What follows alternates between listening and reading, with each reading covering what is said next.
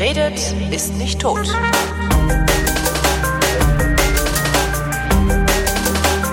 Andrea Diener verreist, schreibt über ihre Reisen in der Frankfurter Allgemeinen Zeitung und ist so freundlich, mir von ihren Reisen zu berichten. Hallo Andrea.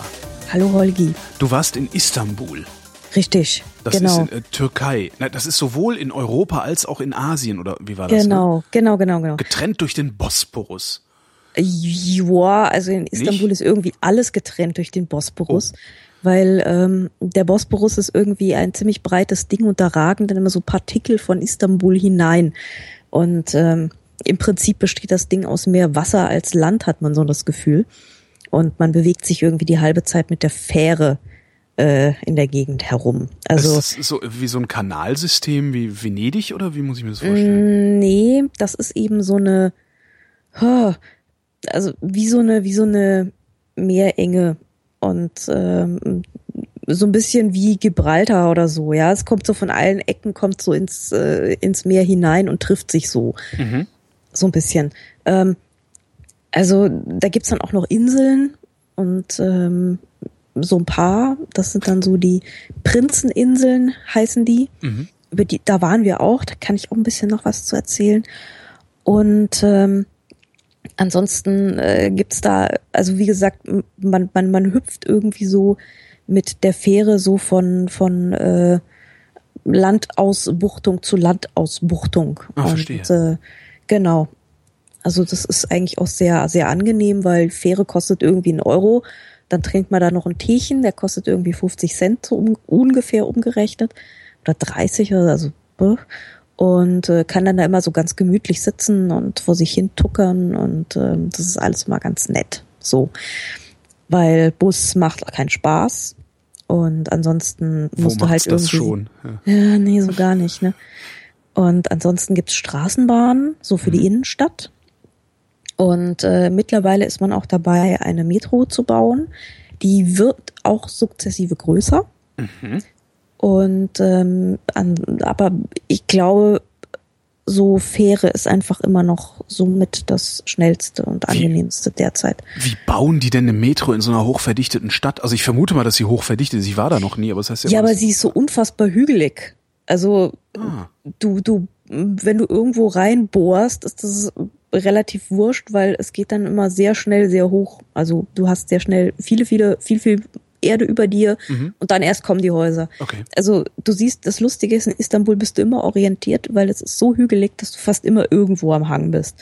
Und äh, irgendwas sieht man immer. Ein Stück Wasser oder man sieht irgendwie äh, da drüben eine Moschee, die man kennt, oder da irgendwie ein Türmchen, das man kennt oder so. Es ist recht einfach, sich da zu orientieren. Aber das Problem sind so ein bisschen die Ausmaße. Also Istanbul ist von der Ausdehnung her ähm, 130 mal 150 Kilometer Ach du groß. Scheiße. Ja, das ist richtig groß. Ich glaube, Und die Stadt, in der ich lebe, Berlin, hat irgendwie sowas wie 50 mal 35 oder so. ja, es sind ja auch nur drei Millionen Leute. Ja, wie viel wohnen in Istanbul? 20. Und inoffiziell? Äh, keine Ahnung. Okay. Aber ähm, die Stadt ist halt in letzter Zeit sehr, sehr, sehr groß gewachsen. Und ähm, so die, die originalen Istanbuler, das ist so, weiß nicht, so eine Million oder so, also wirklich ein kleiner Teil. Und dann kamen halt sehr viele Leute so auf Arbeitssuche, Landfluchtmäßig, irgendwo aus Dings Anatolien so und haben sich dort angesiedelt und äh, viele von denen leben halt so in ihrem eigenen kleinen Vorörtchen irgendwo am Ende der Welt, wo nie eine Metro jemals hinkam. Und äh, viele kommen einfach auch in die Innenstadt so nicht rein, weil es einfach keinen Grund gibt. Also was sollen sie da? Ja. Gibt es, ähm, also in, in so bei so großen Städten, wo viel Zuwanderung herrscht, gibt es irgendwann noch so eine Slumbildung? Hat Istanbul das auch? Ich war nicht in den Außenbezirken. Ähm, die kenne ich halt nicht so richtig. Aber was es halt gibt, ähm, sind so runtergekommene Altbauviertel. Also original bestand Istanbul ja aus so Holzhäusern. Und äh, die sehen erstmal ganz idyllisch aus, wenn man die schön renoviert. Aber es gibt weiter außerhalb, ich habe, wir waren da natürlich nicht, weil bei einer Pressereise kommst du auch nicht hin. Und äh, ich habe es auch noch nicht geschafft, da selber hinzukommen, weil die Stadt ist sehr groß und es gibt sehr viel zu sehen. Aber es gibt so Außenbezirke mit, mit den runtergekommenen Holzhäusern, wo dann zum Beispiel ähm, dann nur Roma wohnen. Mhm. Und äh, das muss wohl relativ nah an so einer Slumbildung dran sein, ja. Also das sind dann halt auch äh, Häuser, die haben kein vernünftiges Sanitärsystem und keine Heizung und nix. Also Du sagst, ja. du hättest es noch nicht geschafft, in die Außenbezirke zu kommen. Warst du schon öfters in Istanbul? Ich war jetzt zweimal da. Okay. Ja. Wie lange warst und, du jetzt da? Ähm, ich war von Sonntag bis Donnerstag. Das reicht genau. dann vermutlich exakt gar nicht und das du hättest auch zu Hause bleiben können oder so ähnlich. Nee, also das jetzt nicht. Okay. Also jedes Mal sieht man ein bisschen mehr und macht ein bisschen mehr und kriegt ein bisschen mehr mit. Also ich habe jetzt schon ein paar Dinge gesehen, die ich beim ersten Mal nicht gesehen habe. Die Dinge, die die in der Pressegruppe gemacht haben, wo ich dachte, so, kenne ich schon. Ja, da habe ich mich dann ausgeklinkt und habe was anderes gemacht. Also wir waren, ich bin zum Beispiel nicht in den Topkapi-Palast nochmal gegangen. Der ist wunder wunderschön, den kann man sich auch angucken. Das ist halt so der alte Sultanspalast. Mhm. Ne? Und ganz toll mit so ganz vielen blauen Kacheln. Und dann gibt's da auch extra nochmal den Harem, muss man auch extra Eintritt zahlen, lohnt sich aber. Wunder wunderschön. Auch ganz netter Palastgarten mit so kleinen Pavillönchen und so. Also ganz, ganz reizend. Wirklich wunderschön, sollte man sich unbedingt angucken. Ähm, aber ich meine, du gehst auch nicht zweimal irgendwie ins Schloss Neuschwanstein, ja. Das ist dann okay. Stimmt. So, nicht im Abstand von drei Jahren. Also dann hat man es irgendwie doch. Ich wollte gerade sagen, ich glaube, ich war vor 30 da. Mhm. Ja, könnte man eigentlich noch mal gucken gehen. Ja, dann, dann, dann ging's mal wieder. Ja. Ja, ja, ja. Ja, ich denke so, ich also weiß nicht. Also Neuschwanstein, nicht Istanbul, ja. da war ich noch nie. nee, so in 20 Jahren gehe ich da bestimmt auch gern mal wieder rein, aber so jetzt ist irgendwie, ich kann mich ganz lebhaft erinnern, wie es da so aussah. Und was ganz lustig ist, ähm, du hast ja hier in den Palästen, also in den deutschen Palästen und, und Schlössern, ähm, hast du ja auch immer so orientalisierende Zimmerchen und so, ne? Mhm. Und in Istanbul kann man dann mal so ein bisschen genauer hingucken, was die Wanddeko so macht. Und da sieht man dann auch, dass die ähm, mitteleuropäische Landschaftsgemälde da eingebacken haben. Weil es ist ja voll exotisch, ne? Äh, stimmt. Weil ich finde den, den ja klar, warum sollten die das anders machen als wir? Ja, ne? ja. ich finde umgekehrten Exotismus finde ich so lustig, ja. Also weil das ist wieder so ein ganz anderer Blick auf auf unsere Kultur. Und äh, natürlich gab es das überall, ja. Also es gab nicht nur irgendwie die Chinoiserien bei uns. Ist das dann wirklich so der rührende Hirsch? Nee. Nee, das waren so ganz normale barocke Landschaftsgemälde, okay. also so, naja, Tempelchen und Bäumchen und so, ne? Mhm. Wie man sie halt hatte, so im 17. Jahrhundert, ne? Und äh, es, das gibt's auch zum Beispiel in China, ja. Also ich habe mal in irgendeiner China-Palast Ausstattungsausstellung irgendwo, ich glaube in Mannheim oder vor 100 Jahren. Es hat mich aber sehr beeindruckt. Das war ein Wandschirm und da waren so China-Style, ja, die haben sich aber große Mühe gegeben, das irgendwie europäisch darzustellen mit so Rokoko-Damen mit ganz hohen Perücken. Und das war dann natürlich der letzte Schrei, weil das war dann natürlich so europäisch mäßig, ne? Das hatte man dann so. Und bei uns halt genau umgekehrt, ja. Bei uns waren dann die, äh, die Wandpaneele oder die Kaminschirme dann mit irgendwelchen Chinoiserien bemalt. Ja. Also man denkt immer so, ja, das ist so Exotismus, man stülpt da sowas über. Ja, aber die anderen haben es genauso gemacht. Ist das ja. denn, ist das denn, ähm, also sind das dann äh, deren, deren Exotismus, sind das authentische Impressionen, die die da irgendwie verarbeitet haben, oder ist das, wie sie sich vorstellen, dass barocke Gemälde zum Beispiel aussehen? Teils, teils. Also die bei den Chinesen waren es äh, eher so Impressionen durch chinesische Maler. Aber was ich am Topkapi gesehen habe, das war, glaube ich, echt. Mhm. Also das hat, hat irgendwie, ich meine, da gab es ja natürlich auch eine ganze Menge Handel einfach. Das war jetzt, Istanbul ist ja jetzt nicht so weit aus der Welt wie Peking. Ja. Da gab es ja durchaus eine ganze Menge Handelsrouten. Und da kam das sicher mal irgendwie als Geschenk von irgendwem oder das kann man sich vorstellen, dass das da hinkam auf halbwegs natürlichem Wege. Wer hat dich überhaupt eingeladen? Also dieses Mal war es ähm, das Pera Palace Hotel. Und ähm, das Echt ist. Ein einzelnes Hotel sorgt dafür, dass ein, du. Aha. Ja, aber das Pera Palace Hotel ähm, ist eine der absoluten Hotellegenden. Äh, die gehören mittlerweile zu Jumeirah, zu dieser arabischen Gruppe. Und ähm, Pera Palace ist so einer der richtig alten britischen Kästen, wie man sie so überall mal findet. Und ähm, das hat auch eine ganz schöne Geschichte. Und die Geschichte fängt eigentlich mit dem Orient Express an. Ach,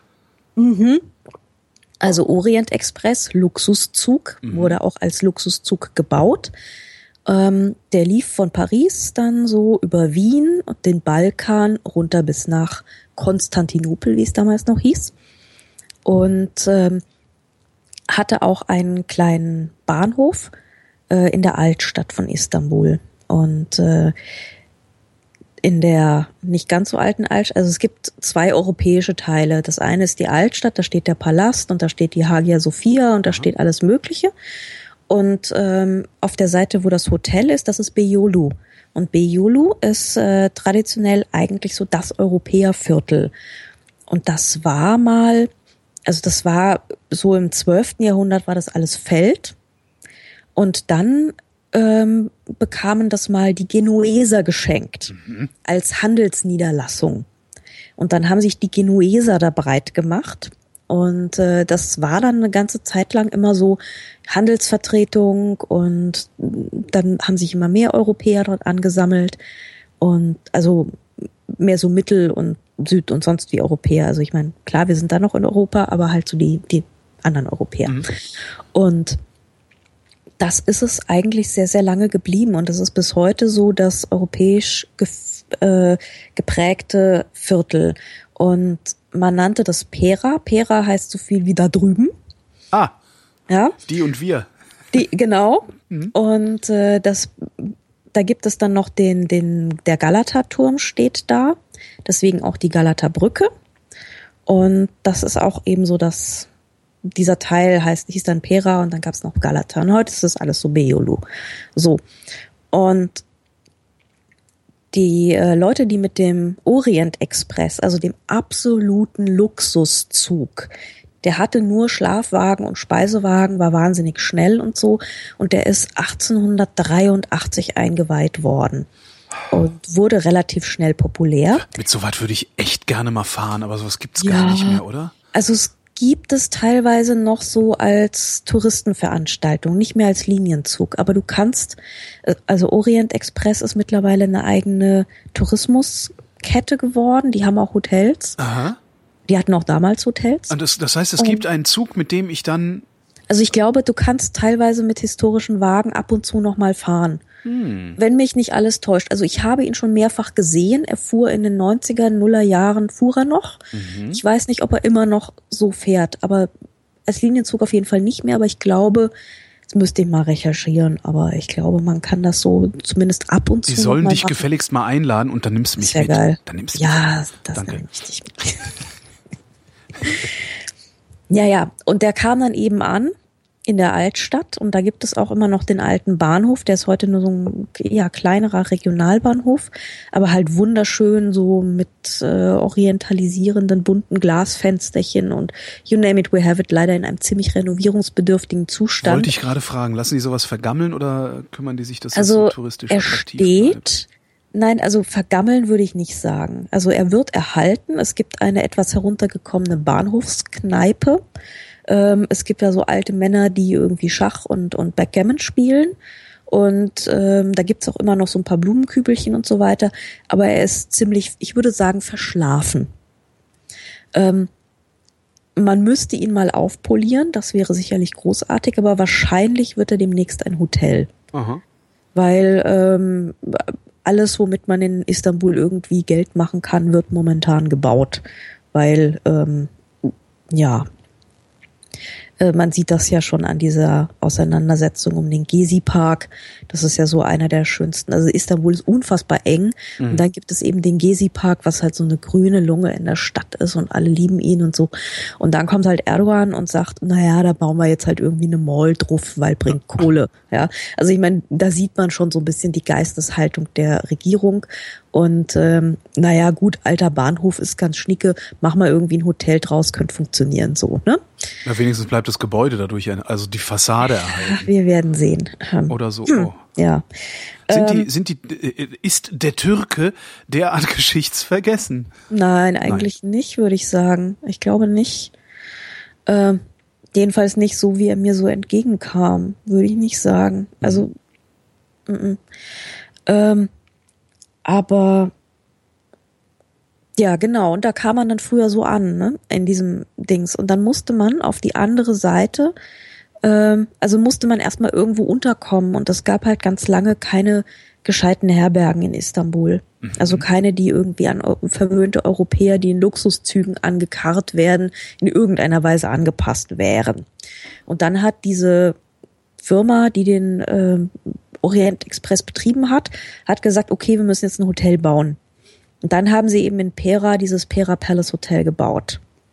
Das guckt so über den Bosporus und hat eine Terrasse und sieht halt aus, wie diese ganzen englischen Klötze halt alle aussehen. Ja, Das so. heißt aber, es ist das äh, im Grunde erste Hotel am Platze gewesen. Also, Ja. Also, äh, oder das erste, äh, äh, äh, Ja, ja, ja. Also es gab noch einige kleinere drumherum. Das äh, Hotel de Londres, das gibt's auch immer noch.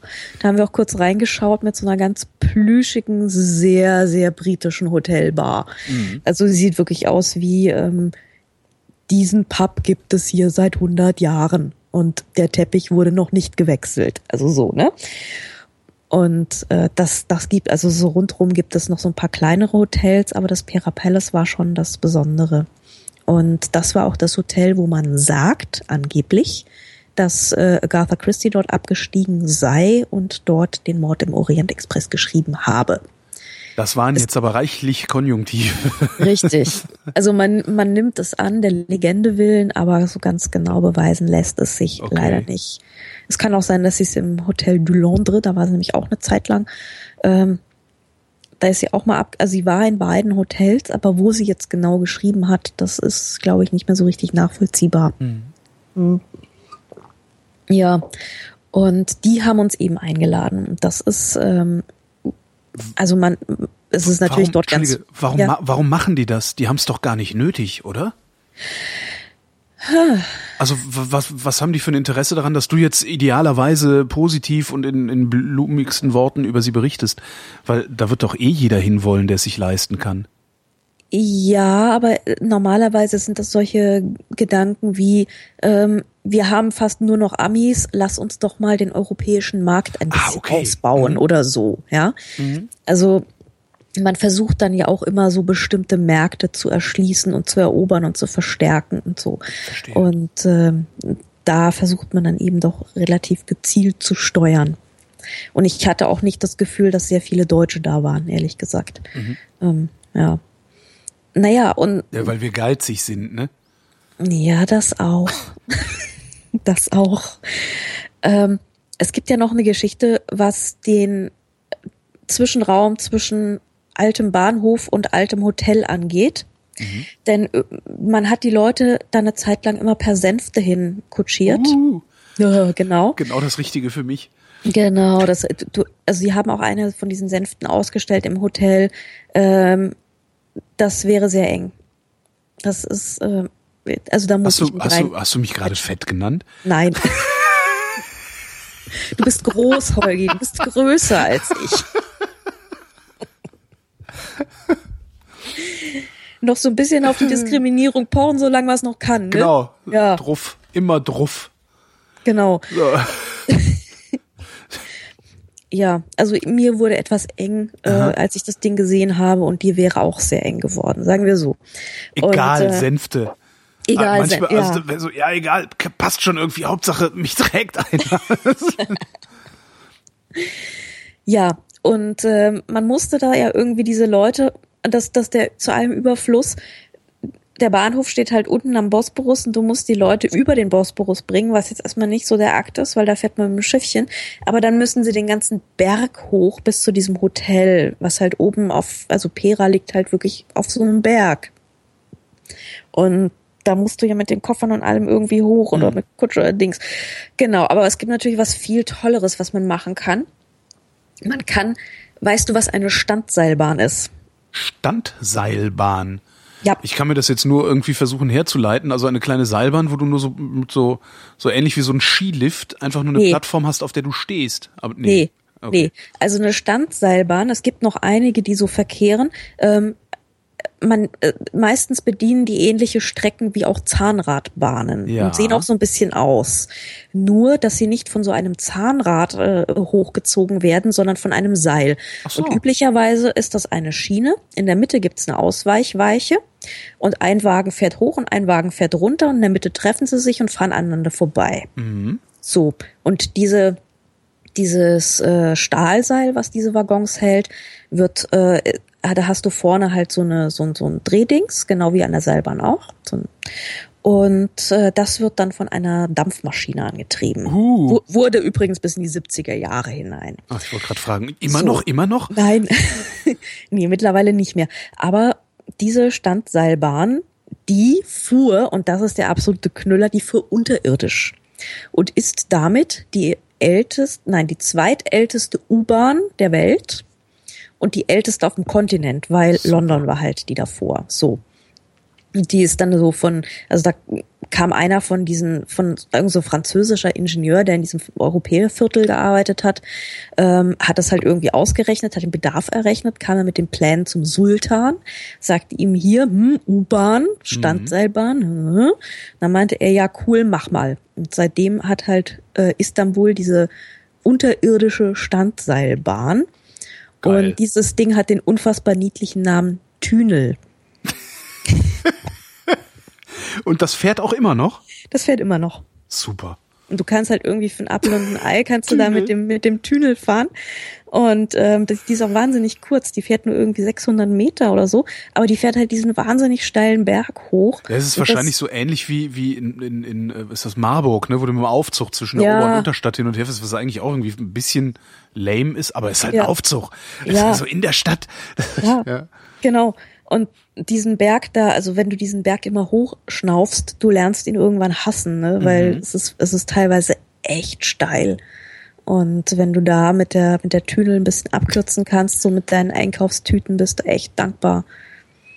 Und die gehört halt zum ganz normalen Istanbuler Verkehrssystem. Also die haben so eine Magnetkarte, die kannst du irgendwie vollladen und dann legst du die auf so ein Fensterchen, das macht Beep, du gehst durch die Schranke und dann ganz normal so, ne? Also gehört halt normal zum U-Bahn und allen möglichen Systemen dazu. Ja. Und dann kann man mit der Tünel hoch und dann ist man am, am diesem Platz, der heißt auch Tünel. Und da ist dann, also bist, bist du mitten in Pera und hast ein Hotel und auch die Haupteinkaufsstraße ist da direkt so die Istiklal Kadesi heißt die. Und auf der Istiklal, wenn du da dann immer noch fußlahm bist, dann kannst du dich in die Straßenbahn setzen. Und da fährt so eine historische Straßenbahn, die ist ganz geil. Das ist so, so ein kleiner, ähm, also so innen alles mit Holz und so Lederschlaufen zum Festhalten und so. Also du kannst wirklich so eine seltsame historische Bahn nach der nächsten abfahren. Das ist irgendwie ja eigentlich praktisch von Frankfurt aus, wenn, der, wenn du mit dem Orient Express fahren würdest, ja, gehst du irgendwie bis Taksim, also sie fährt zwischen Tünel und Taksimplatz immer hin und her, kommst du bis zum Taksimplatz nur in irgendwelchen abgefahrenen historischen Dingern. Also auch ganz lustig. Ja. Du sagtest gerade Einkaufsstraße. Ähm, ist, ist Shopping eine Option für Istanbul oder ist das Ja. eigentlich Zeitverschwendung, weil es viel geilere andere Sachen zu sehen gibt? Naja, natürlich will man immer shoppen, das ist ja klar. Also, ja. Ähm, Was shoppt man da? Also ganze Menge. Ähm, klassischerweise geht man natürlich auf den Basare. Und es gibt zwei Basare. Es gibt einmal den ägyptischen Basar, das ist der Gewürzbasar. Ähm, der ist total schön, also das Gebäude ist wunder wunderschön, ist halt auch uralt, ja. Und das ist allerdings wahnsinnig teuer. Das heißt, man sollte möglichst nicht dort kaufen, sondern woanders. Macht aber nichts. Kann man trotzdem machen, um Spaß an der Freude willen. Und äh, dann gibt's halt noch den anderen alten Bazar. Das ist halt so ein labyrinthartiges Konstrukt. Äh, ich verlaufe mich da jedes Mal. Das ist wirklich unglaublich, weil der besteht halt aus ganz vielen Gängen und Höfchen und so. Und rundrum gibt's noch ganz viele enge Gassen. Also du läufst halt durch diese, durch dieses überdachte Teil und äh, diese Höfchen, da sind halt früher irgendwann mal so die Karawanen mit ihren Kamelen angelandet. Und dann haben die die Kamele da irgendwie in die Höfchen gestellt und haben halt irgendwie da verkauft, ne? Mhm. Aber in den Höfchen sind halt heute irgendwie Cafés oder auch halt Verkäufer. Und ähm, ansonsten es ist halt da wurde dann in der Mitte gibt's halt so einen relativ wirklich alten Teil und dann wurde immer mehr angeflanscht und angebaut und dann wieder vergrößert und wieder erweitert. Und man kann sich immer schön die Decken angucken, weil das Ganze sieht so ein bisschen ähm, ja so kathedralenartig aus, weil das sind halt wirklich so, so wie so Kreuzgänge eigentlich. Ja. ja. Also ist halt auch genauso alt und ist halt auch genau aus der Zeit. Also das ist halt, das geht bis ins Mittelalter zurück. Ja. Und ähm, ja, man kann da auch echt eine ganz schöne Zeit verbringen, aber man sollte halt irgendwo in den Gassen kaufen, weil da ist es deutlich günstiger als im Bazar selber. Und ein, der Hammertipp ist, kauf nie da, wo man dich anspricht. Kauf immer da, wo die Verkäufer gelangweilt rumstehen. Die haben die guten Sachen. Ja. Wie kommt das? Also, ja, okay, nee, ich überlege Doch. gerade, wie das kommt. Also weil sie es nicht nötig haben, die, einen anzusprechen? Nee, so funktioniert's naja, nicht. Naja, doch, also die, die dich ansprechen, die verkaufen den Touristen Ramsch. Okay. Und diejenigen, die halt nicht groß Terror machen, ähm, also ich habe zum Beispiel eine wirklich alte Kette gekauft von jemandem, der sich so unfassbar hat runterhandeln lassen. Man muss handeln, man muss immer handeln. Ja, das ist klar. Das ist klar. Also, also es geht, glaube ich, nur irgendwie in, in, in Nordwesteuropa kann man nicht handeln. Ansonsten ist es ja weltweit ganz ja, normal. Ja, ja. Genau. Und du musst halt wirklich brachial handeln. Und, nur beim äh, Essen nicht, ne? Also das habe ich in nee, Asien gelernt. Nee, genau. du, du handelst, verhandelst über alles, nur nicht über Essen, nie. Genau. Ja. Und bei dem, da war es halt so, ich bin da halt reingelaufen und der hatte irgendwie ganz tolle alte, wunderschöne alte Perlenketten mit so ähm, mit so Halbedelstein-Einlegearbeiten und alles pipapo. Also ich habe gesehen, die Dinger sind alt und die sind echt und die sind nicht irgendwie Touri-Silber. So. Mhm. Und bin da halt hin, hab geguckt und ähm, der war irgendwie total desinteressiert und hat die ganze Zeit mit seinen Kumpels gelabert. Und ich habe halt nebenbei versucht, mit ihm zu handeln, hab wieder angeguckt, war wieder skeptisch, war wieder kurz vorm Weggehen und so. Dann meinte er irgendwann so, naja, eigentlich ist es mir egal, weil ich verkaufe eh keine Ketten mehr, ich verkaufe jetzt Uhren. Das Zeug muss eh weg. Super. Ja, nimm's mit. Und ich so, ja, okay, ja und habe jetzt halt irgendwie so eine ur echt geile uralte Kette für irgendwie, ich weiß nicht, 20 Euro oder so, ja, was halt äh, eigentlich, also was halt echt ein Witz ist mhm. für das Ding. Wie handelt man in der Türkei? Mhm. Also es gibt ja so verschiedene Strategien. Ähm, in, in, in Indonesien zum Beispiel, äh, da war es immer so, dass du, du hast deinen Preis gesagt und äh, wenn er den nicht haben, wenn er den nicht, nicht bestätigt hat, dann bist du halt einfach gegangen.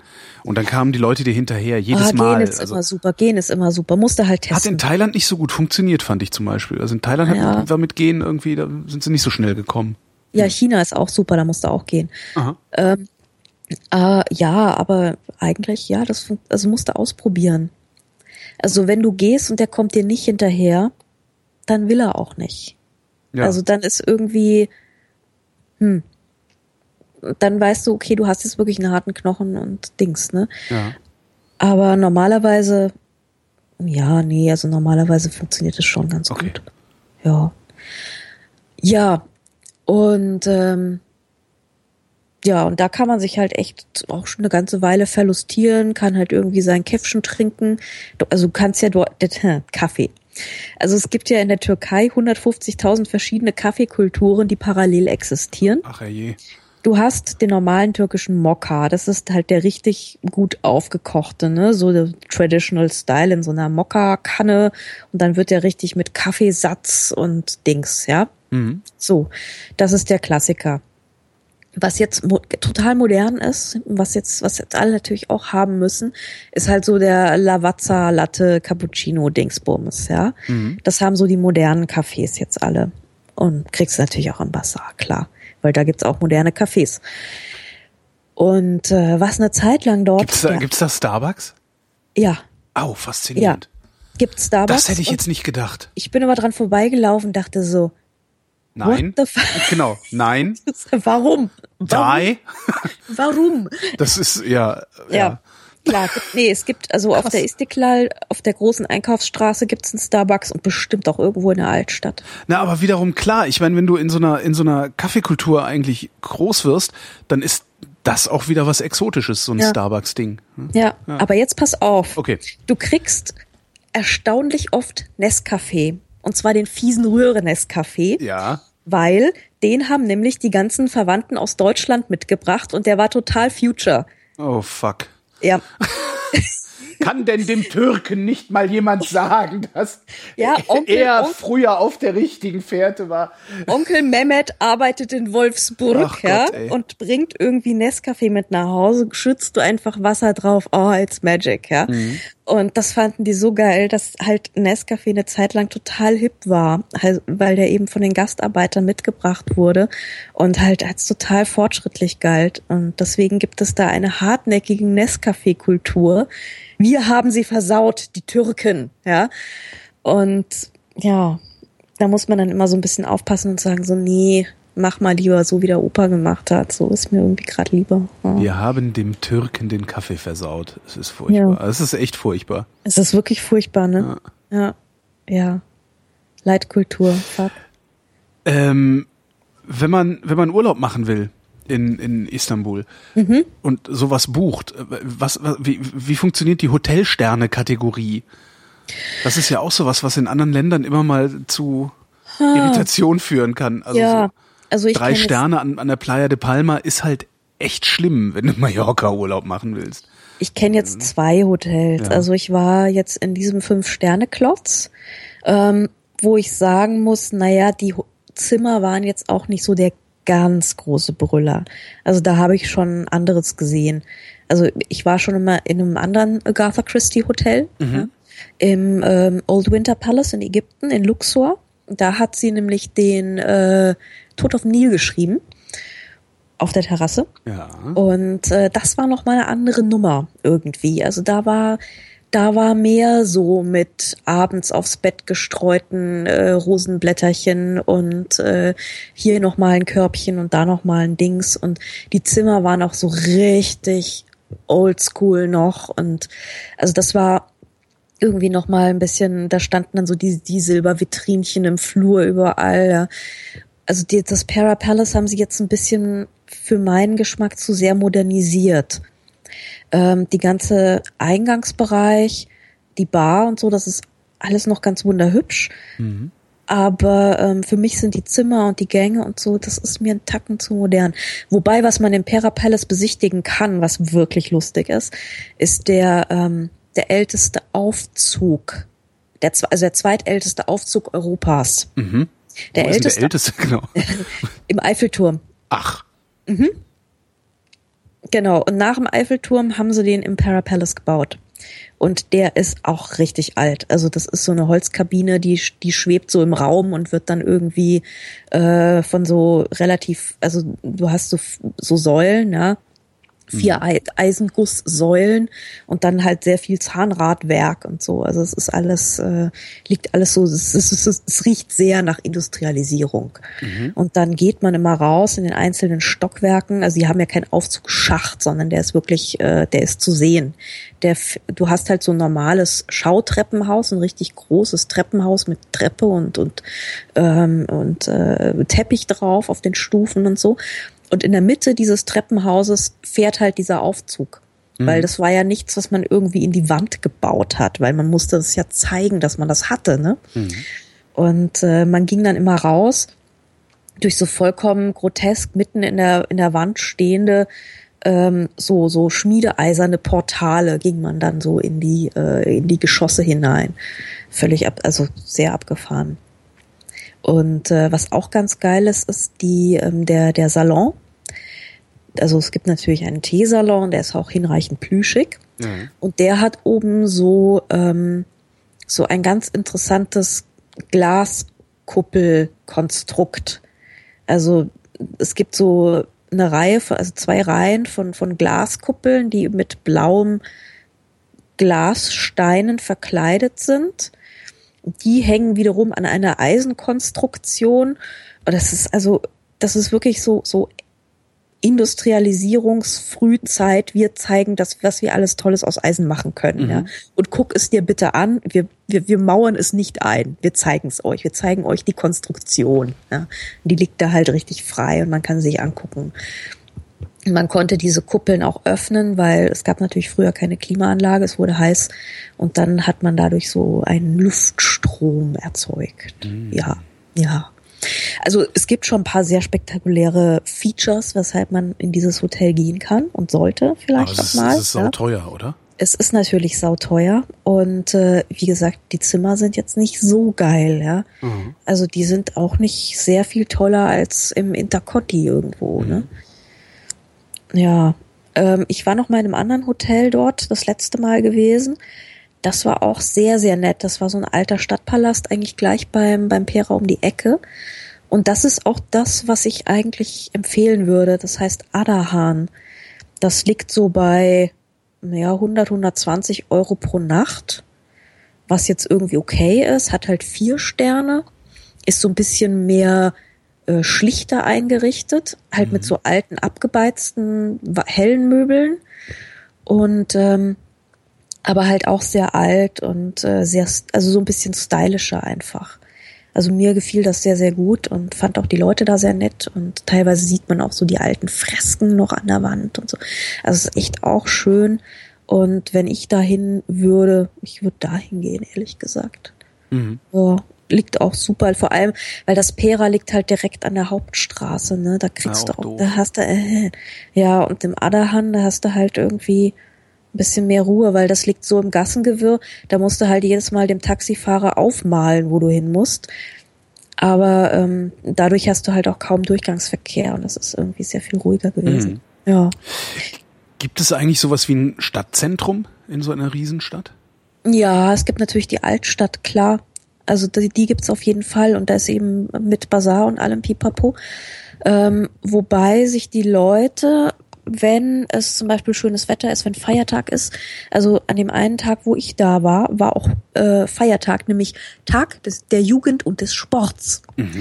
Und ähm, das war ein klassischer Feiertag, alles war unterwegs und man setzt sich dann an das entlang der Altstadt ähm, läuft ja auch die alte Stadtmauer und außerhalb der Stadtmauer ähm, ist eben das Ufer grün mit Bäumchen und so. Da läuft auch die John F. Kennedy Straße und ähm, die läuft halt so einmal um die Altstadt rum.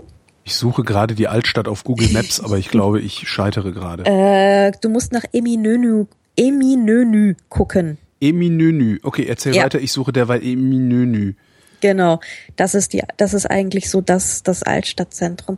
Und da sitzen die Leute halt hauptsächlich so an, am Bosporus unten auf dem Grünstreifen, der halt auch wirklich recht breit ist und wo es auch Spielplätze gibt und alles und Kastanienverkäufer und äh, Sesamkringelverkäufer und das ist sowieso ganz wichtig. Alle drei Meter muss mindestens ein Kastanienverkäufer, ein Maisverkäufer oder ein Sesamkringelverkäufer sein. Also es gehört echt dazu und die haben auch so ganz bestimmte alte Röstwagen und Verkäuferwagen, die sind so in äh, rot-weiß gestrichen und die sehen auch ganz, ganz süß aus. Und ja, Das klingt jetzt eintönig, aber ich glaube, kulinarisch ist das alles andere als eintönig da unten, oder? das ist total, ja, also das ist, ja klar, weil du hast, erstens hast du Fisch. Es gibt also bergeweise Fisch in allen Variationen. Es gibt alle möglichen Meeresfrüchte. Ähm, es gibt natürlich Köfte ohne Ende. Und du kannst auch Köfte geil machen. Also ich habe zum Beispiel Pistazienköfte gegessen. Danach Wow. willst du in Deutschland nichts mehr an Köfte. Dann hast du, dann hast du Köfte durchgespielt. Ja.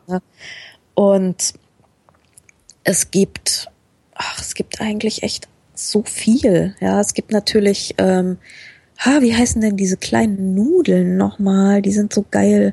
Kleine Ähm, Nudeln. Ja, diese kleinen Nudeln, die man so mit so Joghurtsoße isst, die habt ihr da in Berlin, habt ihr die auch? Die habe ich da schon gegessen. Ja, Ich habe die hier noch nicht gegessen. doch, doch, doch, die gibt's Wenn hier. ich zum Türken gehe, esse ich immer Lamm, weil das Ja, Lamm ist auch geil, ich, genau. ich komme halt immer nicht weiter als zu, zu ah Lamm. Ja, Ja, Und dann habe genau. ich den Salat. Ja. Genau. Und dann gibt's halt, ja, ach, massenhaft Gemüse in allen Variationen und äh, es gibt eh alles. Also auf, auf, wenn du halt hoch auf die Istiklal gehst, dann kriegst du auch guten Burger. Also äh, Ja, das, das wird schon nicht so schnell eintönig. Also das ist nicht, wirklich nicht das Problem. Es gibt halt auch bergeweise Zeug, was man einfach so auf die Hand essen kann. Das ist halt ganz geil. Ja. Ähm, ah, was ich noch gemacht habe, wo ich noch erzählen muss. Ähm, ich war im Hammam das erste Mal. Mhm. Und das war, das ist ziemlich geil, weil es gibt ähm, nicht mehr so viele alte Hammams, ungefähr noch ein Dutzend in Istanbul. Und wenn die aber alt sind, dann sind die richtig alt. Also was ist, das, da gibt's so Hammams aus dem 14., 15. Jahrhundert. Ja, also richtig alt. Und das ist sehr, sehr nett. Und ich war in dem einen Hammam. Ähm, da sind die total stolz drauf, dass irgendwie der Guardian zu den, sie zu den Number One Bathhouses of the World gewählt hat. Oder haben sie dann auch so ein Schild aufgehängt, der Guardian schreibt, la la la und so. Sind sie super stolz, finde ich total geil. Und aber ansonsten ist das halt wirklich so ein etwas verschlafenes Ding in so einer Seitengasse, wo lauter alte Damen sind. Und du gehst, also es ist eigentlich für Männlein und Weiblein, du wirst halt getrennt irgendwann, so nach der Eingangshalle wirst du Geschlechter separiert, aber ähm, gefühlt wird das Ding irgendwie von, von, von alten Damen geschmissen. Du gehst halt rein, suchst dir auf seiner Menükarte so aus, was du halt haben willst. Und ich habe halt das ähm, Komplettpaket mit Abschrubben und Massage genommen. Das ist nicht günstig, das kostet 50 Euro. Ja, ich war im April in London im Urlaub und habe mich da äh, rasieren lassen. Ah, okay. Ähm, ja, das hat auch echt wehgetan. Aber ich dachte mir auch so, when in London? Also einmal genau. im Leben kann man das ja mal machen. Ja. Und äh, Ja, und im eins der ältesten Hammams Istanbul Genau. sich nach allen Regeln der Kunst abschrubben zu lassen, das ist echt ein Erlebnis, ja. Also wie lange so, hat das gedauert insgesamt, dieser Besuch? Ja, so, so ein gu- gutes Stündchen, würde ich sagen, ja. Also du, du bist- gehst halt erstmal so in so eine Kabine rein und die waren halt auch richtig schön alt und da steht dann auf so einem Tischchen steht so ein Wäschen mit Blumensträußchen, so ist alles ganz süß und ganz putzig. Und du kriegst dann halt so eine, eine Dame zugeteilt und die führt dich dann so in, wenn du dich dann auf Holzpantinen und dein Handtuch umhast, wirst du so durch diese Kuppelsaal, der die Eingangshalle ist, da stehen dann so niedrige Teetischchen, da kannst du noch so ein bisschen chillen, ähm, führt sie dich erstmal durch so einen Vorraum, da sind auch nochmal niedrige Tischchen und dann kommst du in den eigentlichen Hammam rein. Und das ist ähm, halt auch so ein uralter Kuppelsaal. Also wirklich, wie du es dir in diesen Gemälden aus dem 19. Jahrhundert, diese, diese Ingres-Gemälde, ja. Genau so sieht's da aus. Du kriegst so ein gestreiftes Baumwolltuch mit Troddeln dran, ganz einfaches, gewebtes. Dann äh, setzt du dich da irgendwie auf diesen Marmor, der von unten auch richtig warm ist. Und das Ganze ist halt relativ rund, also wie so eine runde Kapelle. Und äh, in der Mitte ist so ein beheizter Marmortisch, also der ist auch relativ groß, da passen mehrere Leute drauf. Und dann über dem Ganzen ist eine große Kuppel, die so durchbrochen ist an mehreren Stellen, wo dann so die Sonne reinscheint, so in Strahlen. Ne? Und diese Kuppel steht auf Säulen mit korinthischen alten Kapitellen und du siehst halt, dass da irgendwie seit äh, x hundert Jahren das Wasser durch rein sifft. Und weil es, es hat sich überall haben sich schon so Stalaktiten gebildet, ja, also kommt schon so der Kalk irgendwie schon so runtergeflossen, ja. Super. Und die Wand ist auch mit Marmor verkleidet. Da sind dann so was, so Muschelwasserbecken mit so dicken Messingwasserhähnen und da fließt dann auch so das warme Wasser raus. Und wenn du dann irgendwie da sitzt so und schwitzt so vor dich hin, irgendwann mal kommt so eine Dame, grinst frech, kippt dir Wasser über, ja, aus so einer Silberschüssel. Und dann sitzt du da und schwitzt weiter, kriegst wieder einen Wasserschwall ab, dann sitzt du weiter da und irgendwann kommt deine Masseuse rein und dann musst du dich auf dein Handtuch legen und dann wirst du halt abgeschrubbt, erstmal mit Seife und dann zieht sie sich so ein Handtuch, äh, so, so einen kleinen Handschuh an aus Wildseide und schrubbt dich ab von oben bis unten und da kommen dann richtig schön die schwarzen Röllchen so überall aus der Haut runter, weil da bist du, bist du halt einfach gepielt bis zum geht nicht mehr. Und dann wirst du halt auch richtig mit, mit dickem Seifenschaum massiert, ja. Gott. Und das ist so Gibt's ein. das, gibt's das auch für Jungs oder ist das nur für das, Mädchen? Ja, ja, ja, das gibt's auch für Jungs, nur du wirst dann halt von Jungs abgeschrubbt, aber klar, Ja, das ist gibt's ja auch. mir Logisch. ja egal. Ja, ja, ja, genau. Okay. Ich dachte, das wäre jetzt die Sonderbehandlung für Frauen oder sowas. Das hätte ich jetzt sehr tragisch gefunden. Das gibt's, das gibt's genauso auch für Jungs. Und wie ich da hinkam, war halt wirklich, ähm, da war so eine Familie da, also wirklich Oma, Mutter, Enkel und die drei Mädels haben sich da irgendwie einen schönen Tag im Hammam gemacht, haben sich abschrubben lassen bis zum geht nicht mehr. Äh, die Oma ist dann halt immer ein bisschen vorsichtig gedackelt, hat sich dann halt immer am Ärmchen festgehalten von, von, von ihrer Masseuse und ähm, du hast halt gesehen, die Leute waren halt teilweise echt alt, die da waren, die haben so eine geile Haut. Das ist krass, wenn ah. du. ich dachte echt so, äh, wenn ich wenn ich in dem Alter so eine Haut habe, ja, dann bin ich echt zufrieden. Der musste in Frankfurt einen Hammam suchen, musste, ständig. Ja, ja, ne, ständig ab und zu mal. Aber wahrscheinlich ist das bei uns ein Luxusding und ja, bei denen. Ist das, ist das in der Türkei, ist das in den Alltag integriert oder ist das auch so ein, ah, wir fahren mal ins Phantasialand Luxusgedöns? Ja, das ist schon, also bei den, ich sag mal, bei den etwas wohlhabenderen Bürgern, denke ja. ich, ist das durchaus integriert. Vor allem, ähm, du, du musst nichts mitnehmen. Du kannst, du kommst auf den Trichter, ach, ich habe ja irgendwie noch eine Stunde. Dann, ich meine, du musst ja nicht immer die Komplettbehandlung machen. Du kannst ja auch einfach nur dich zum Schwitzen da reinsetzen. Ja. ja. Dann zahlst du ja irgendwie so basismäßig so einfach mehr oder minder Eintritt ohne Spezialbehandlung. Und äh, es kann auch passieren, dass du da irgendwie die Omas siehst, die sitzen da, strecken und tratschen, ja. Es ist halt auch so ein Aufenthaltsding einfach, ja. Und was heißt, du musst nichts mitnehmen, mitbringen? Du musst, ja, du kein kannst Handtuch, Dinge. kein gar nichts, scheißegal. Nee, es gibt ah, alles. Okay. Also wenn, wenn dir schamig ist, dann nimmst du halt ein Bikinihöschen mit, ja klar. Aber äh, sonst musst du da, du kannst da jederzeit abbiegen und sagen, ah, jetzt geh ich mal ins Hammam. Mhm. Ja, ist alles da. Was kostet der Spaß? Wie gesagt, 50 Euro. So, ja, genau, 50, war, ja. genau, genau, genau. Ja. Ähm, ja, das war schon ziemlich cool. Wir bewegen uns jetzt gerade die ganze Zeit auf dem europäischen Teil. Istanbuls, mhm. oder? Warst du auf der anderen Seite? Ähm, die asiatische Seite, da war ich äh, dies, diesmal nicht, das letzte Mal war ich da. Und die ist halt, ähm, die hat halt nicht die großen Sensationen. Also mhm. das ist eher was, wo man so seine Sommervilla hatte. Oder ja, das ist relativ, es ist ein bisschen dünner besiedelt, es ist weniger los. Ähm, das ist halt nicht mehr so die alte Kernstadt, sondern es ist eher so, ja, weiß nicht, Rheingau. Ne? Mhm. Also so, man, man hatte da so seine, seine Gärten, sein Sommerhäuschen, es gibt dort kleinere Dörfer auch, beziehungsweise es gibt mittlerweile tut sich auch ein bisschen was. Also gibt es dann auch noch Stadtteile, die ein bisschen belebter sind. Aber ja, also da hatte ich jetzt auch noch nicht so viel Gelegenheit dahin zu gehen, ehrlich gesagt. Also wo wir noch waren, ist so ein, ist so ein Nightlife-Paradies, aber das ist jetzt nichts, also da kam ich halt rein, das war so der angesagte Nightclub, ja. Mhm. Und Nightclub bedeutet in Istanbul, du kannst hier essen, du hast Restaurant, du hast Bar, du hast alles. Also Erlebnisgastronomie. Halt, ja, du fängst halt um 17 Uhr an, so mit, mit, mit, mit Essen. Und ähm, dann gehst du halt irgendwie runter in den Barbereich und kannst dich halt ans, entweder ans Wasser setzen oder halt irgendwie Dings, ja. Aber ich meine, das sah halt aus, das hätte genauso gut in Beirut, in Shanghai oder sonst wo sein können. Mhm. Das war halt nichts irgendwie spezifisch Istanbulerisches, sondern das war so international möchte gern Jet Set, ja. Also Reina heißt der Nachtclub, der ist wohl ziemlich bekannt aber es fand ich jetzt nicht so aufregend, ehrlich gesagt. Also da ist es schöner, wenn man sich in Pera umguckt, also da in, im alten Pera, im Europäerviertel, da hat's ganz nette kleine Bars, bergeweise kleine nette Restaurants. Also da war ich in einer Bar, das ist wohl die Hip Bar, mhm. die, die war auch wirklich total nett, die heißt Off Pera, also Off mit Doppel F. Mhm.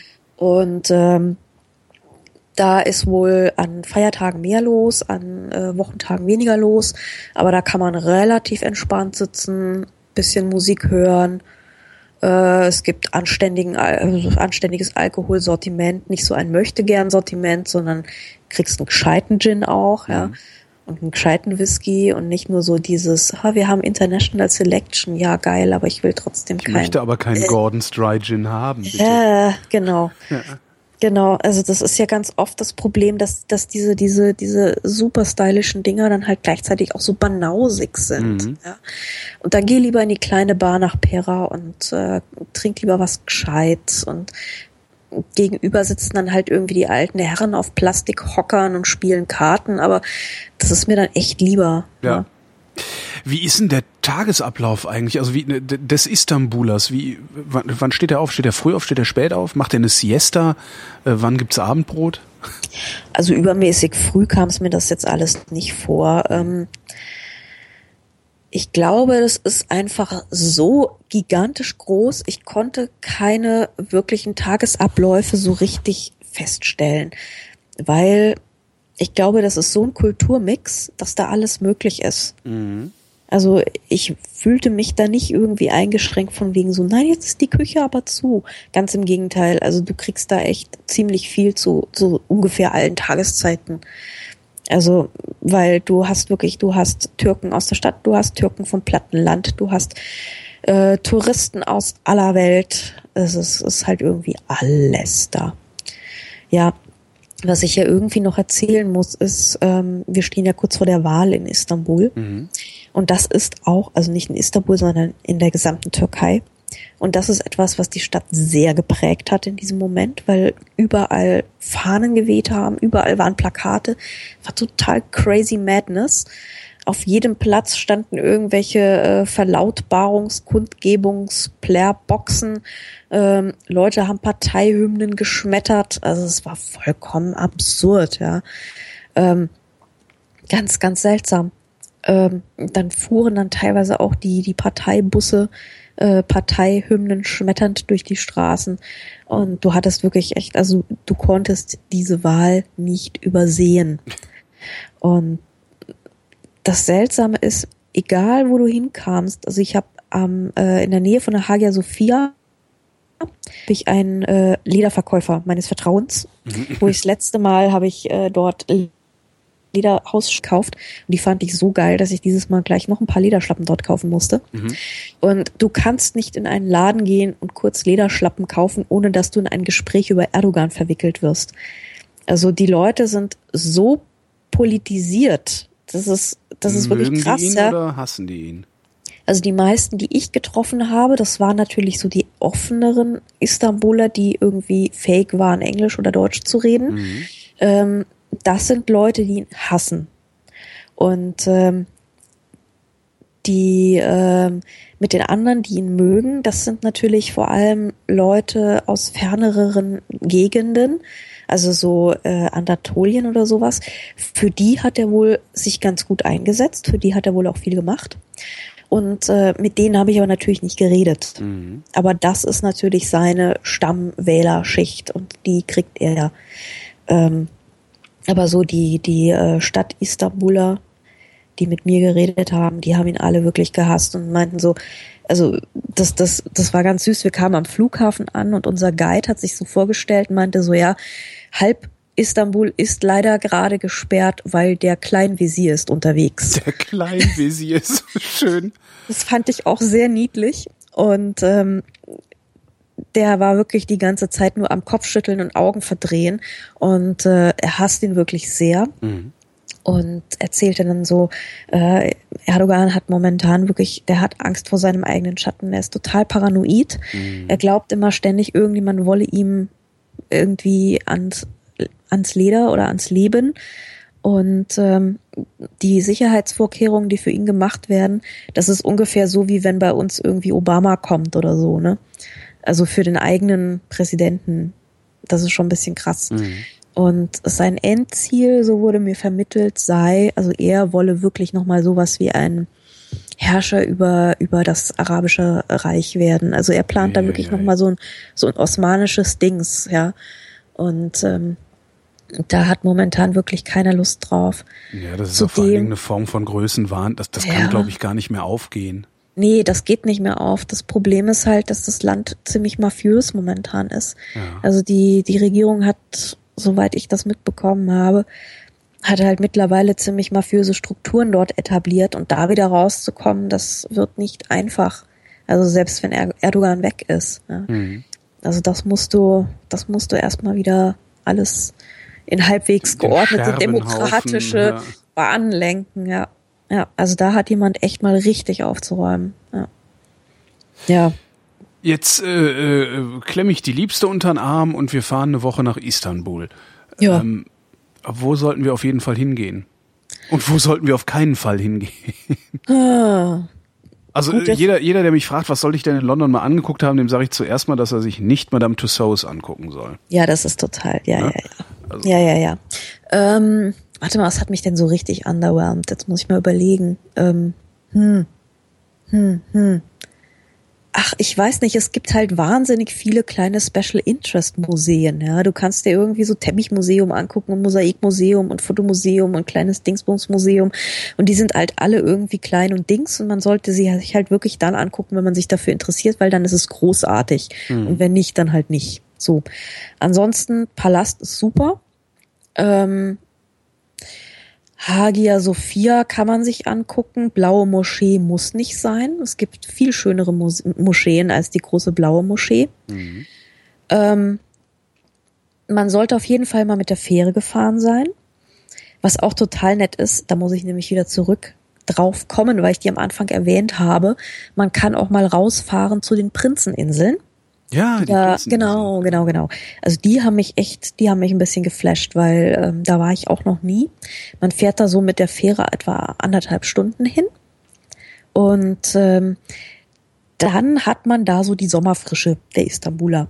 Mhm. Und ursprünglich ähm, waren die Prinzeninseln tatsächlich zur Entsorgung von Prinzen bestimmt. Also die, ähm, Im man Sinne von ja, Verbannung oder Erschießen und ja, dahin okay. also ge genau, also die sanfte Form der Erschießung. Also man kriegt man kriegt ja immer mehrere Söhne, ne? Das ist ja dann immer sehr lästig, Ja. ähm, weil nur einer kann irgendwie Thronfolger werden und der zweite, also in England saufen die sich dann ja immer kaputt oder werden Dandy und geben Geld aus oder sowas. Und äh, in Istanbul hat man ähm, die am Anfang wirklich tatsächlich erschossen. Irgendwann hat man gesagt, nee, das geht nicht mehr. das ist so wie Katzen im Klo ersäufen oder Ja, so ein bisschen, ne? Das, das kann, äh, ja, weil ich meine, die stehen halt auch dauernd irgendwie mit einem vergifteten Dolch in der Gegend rum und wollen Sultan werden anstelle des Sultans, ne? Mhm. Das ist halt so das Blöde an diesen jüngeren Prinzen. Und irgendwann hat man dann tatsächlich einen Prinzenkäfig im, äh, im Serai, also im Palast gehabt und hat sie dort eingeschlossen. Und das war dann aber auch zu nah. Und dann hat man gesagt, naja gut, wir haben ja dieses kleine Archipel da. Und irgendwann so im, das muss so 16., 17. Jahrhundert gewesen sein. Also, naja, ähm, ich glaube, wir schicken die jetzt da raus. Und ähm, dann haben sie sich, äh, also es sind mehrere, mehrere Inseln. Und da haben sie sie dann immer irgendwie hinverbannt und da saßen sie und fristeten ihres Lebens. Und ähm, das war eine Zeit lang so. Und ähm, dann später, diese Inseln hat man dann festgestellt, die sind wahnsinnig idyllisch. Und dann haben die, diese reichen Istanbuler, haben dann ihre Sommervillen dorthin gebaut. Und die sehen lustigerweise, sieht das Ganze wirklich exakt so aus wie ein Badeort, weil ähm, also wie, wie alle europäischen Badeorte, nämlich du hast weiße Häuser, knallweiße Häuser, die dann meistens auch noch irgendwie mit Schnitzereien verziert sind. Ja, also du, du, du kommst dorthin und du verstehst sofort, das ist ein Badeort, weil Mhm. weiße Häuser mit Schnitzereien, äh, Eisbuden, äh, also türkische Badeorte sehen in kein bisschen anders aus als Badeorte überall anders in Europa. Fischrestaurants bis zum Umfallen, ähm, ja, und äh, Autos gibt's dort nicht. Das heißt, du musst alles mit der Pferdekutsche erledigen. Ach, das ist aber doch schön. Das ist total entspannt, genau. Ähm, es ist super ruhig. Also sobald man sich so ein bisschen aus dem Gewimmel, weil es kommen halt ziemlich viele Tagesausflügler so hin. Und sobald man sich so ein bisschen mit, mit so einem alten Pier halt auch, wo die Fähren anlegen, wenn man sich so ein bisschen aus diesem Radius von diesem Kernquadratmeter der, der, der Wimmelstadt entfernt hat, wird sofort total ruhig. Du hast nur noch diese kleinen weißen Ferienhäuser. Es ist super angenehm, ganz grün, es ist bergig, es ist hügelig, du kannst dort wandern, es gibt kleine Pensionen. Also wenn du länger in Istanbul sein willst, ich hatte wirklich, ich dachte so, eigentlich will ich mich eine Woche hier einquartieren und mal so richtig entspannen. Ne? Mal irgendwie so ein bisschen abseits in so einer kleinen Pension, gehst du Fisch essen, setze dich irgendwie auf den Balkon. Es gibt überall, kannst du Fahrräder leihen, also du kommst auch mit dem Fahrrad gut klar. Äh, das wäre eigentlich, im Prinzip kannst du eine Woche auf der Prinzeninsel hocken und dann irgendwie noch mal so ein paar Tage Istanbul dranhängen oder so, wenn du Bock hast. Mhm. Und ich meine, du bist in anderthalb Stunden in der Stadt, ja. Das ist halt nicht der Akt. Das fand ich irgendwie ziemlich attraktiv, muss ich gestehen. So, ja. Das Ähm, klingt gut, ja. also das, das finde ich auf jeden Fall total nett. Und ähm, was macht man sonst so? Essen. Äh, essen, Spazieren gehen und essen. Spazieren gehen und essen. Ich meine, du kannst natürlich in dieser Stadt einfach rumlaufen, weil es gibt überall was zu sehen. Mhm. Du musst, du kannst durch diese Bazarstraßen kannst du irgendwie Stunden laufen, weil es wird auch nicht langweilig. Gibt Ähm, es No-Go-Areas? Also in diese runtergekommenen Slum-Gegenden würde ich also als Be Beginner erstmal nicht Hm. reingehen. Aber ansonsten habe ich mich da nicht unsicher gefühlt, überhaupt nicht. Gar nicht.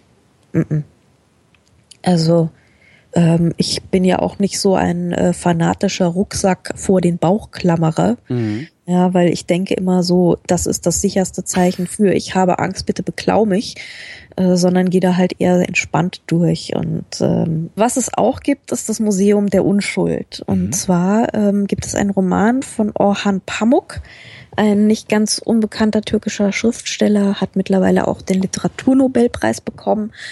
Und der hat einen Roman geschrieben, der heißt Museum der Unschuld. Und da geht es um einen Mann, der von einer Dame, von einer jungen Frau, Füsun, so besessen ist, dass er alles sammelt, was sie jemals angefasst hat. Und auch jede Zigarette, die sie je geraucht hat und so. Und ähm, dieses Museum, das real existierende Museum, stellt halt dieses Museum nach. Und da hängt zum Beispiel, du kommst zum Beispiel zum Eingang rein und da hängen irgendwie in einer riesigen Installation alle Zigarettenkippen, die Füson jemals geraucht hat. Und dann gehst du hoch und dann kommen lauter kleine Vitrinchen. Und jede Vitrine ist ein Kapitel. Da steht äh, der Kapitelname drüber, der ist relativ sprechend auch.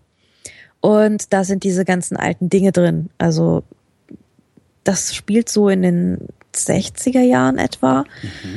Und ähm, da stehen dann so alte Limoflaschen, äh, alte Postkarten, alte äh, irgendwie Werbeplakate, Fotos aus dieser Zeit, die irgendwie, weiß nicht, für uns Vater zeigen und so.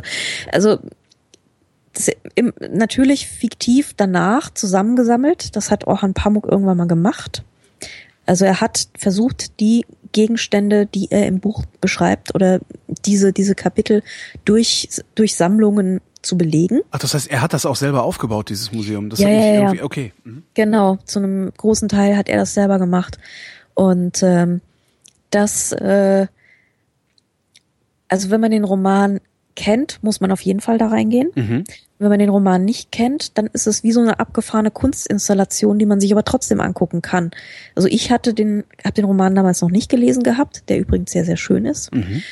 Ähm, aber äh, ich hatte trotzdem einen heiden Spaß in dem Ding, weil es ist so liebevoll dekoriert mit so vielen kleinen Einzelheiten und du hast diese Kapitelüberschriften, kannst dir dann vorstellen, was darin passiert, ob es ein melancholisches oder ein heiteres Kapitel ist, was welche Gegenstände da stehen, ähm, was da passieren könnte.